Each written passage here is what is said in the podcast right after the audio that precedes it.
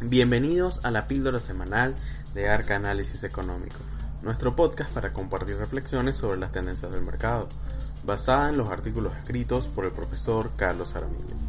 Puedes suscribirte a través de Apple Podcasts, Google Podcasts o Spotify. Hoy traemos Entender a los chinos.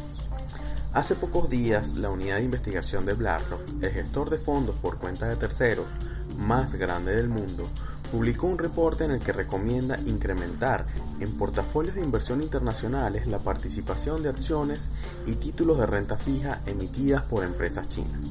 A juicio de estos analistas, los instrumentos de inversión del gigante asiático deben dejar de ser tratados como los pertenecientes a un mercado emergente, ya que China es la segunda economía del mundo, solo superada en tamaño por los Estados Unidos. Aunque China está subrepresentada tanto en portafolios internacionales como en los índices que se producen para hacer seguimiento de dichos portafolios, es un tanto ligero pensar en China como una economía similar en funcionamiento a la de Alemania, Francia o Reino Unido.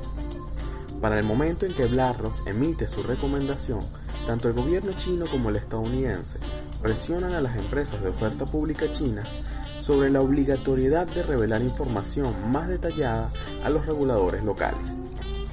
Mientras que los reguladores estadounidenses exigen mayor información sobre el funcionamiento de estas empresas, los reguladores chinos quieren impedir que dichas compañías entreguen a entes supranacionales información de naturaleza estratégica, lo que crea gran incertidumbre sobre la posibilidad de que empresas chinas debutantes en los mercados de valores escojan el mercado estadounidense como la plaza principal para transar sus títulos valores. Por otro lado, los inversionistas internacionales tienen acceso muy limitado a la compra de acciones de oferta pública de este país, por lo que lo hacen a través de vehículos de propósito especial, cuya legalidad el gobierno chino desconoce. Sin embargo, el rasgo más diferenciador de China en comparación a los mercados financieros del primer mundo es su rol interventor que juega el Partido Comunista Chino en el quehacer de las empresas nacionales. El presidente Xi, a través de la Comisión Central para Asuntos Económicos y Financieros del Partido Comunista Chino, ha mostrado en el último año preocupación por la manera en que se distribuye la riqueza producida por la sociedad, y particular por la ralentización del consumo de la población en los últimos meses. Durante años, la política oficial permitía que algunos individuos y regiones se beneficiaran primero que otros de la apertura económica del país. Pero el énfasis ha cambiado y ahora la preocupación es que las empresas exitosas y en particular las tecnológicas contribuyan más con la sociedad. Detrás de esta preocupación redistributiva también hay un componente de control político, pues esta casta de ricos empresarios podría tener una agenda peligrosa a los ojos del partido.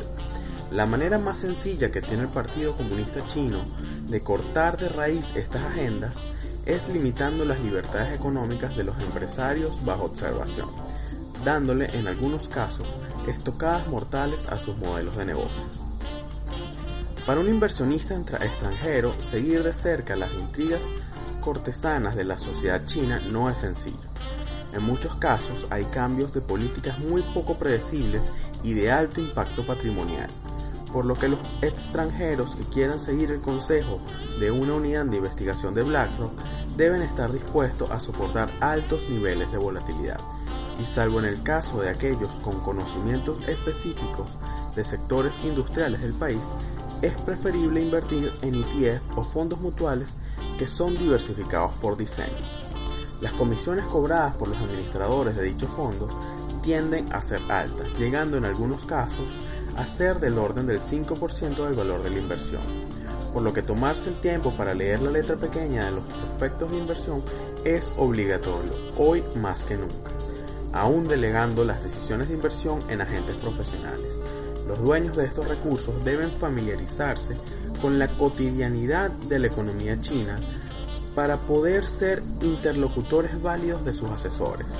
Hay situaciones que pasan en China que pueden ser sorprendentes aún para los inversionistas del tercer mundo, que piensan que ya lo han visto todo. Invertir en China no es para todo el mundo. Gracias por escucharnos. Si te gustó este podcast, no olvides calificarlo, comentarlo y compartirlo. Mi nombre es José Avita Cuña y esta fue la píldora semanal de Arca Análisis Económico.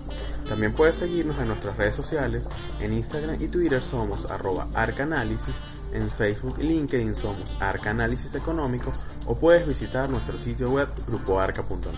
Hasta la próxima.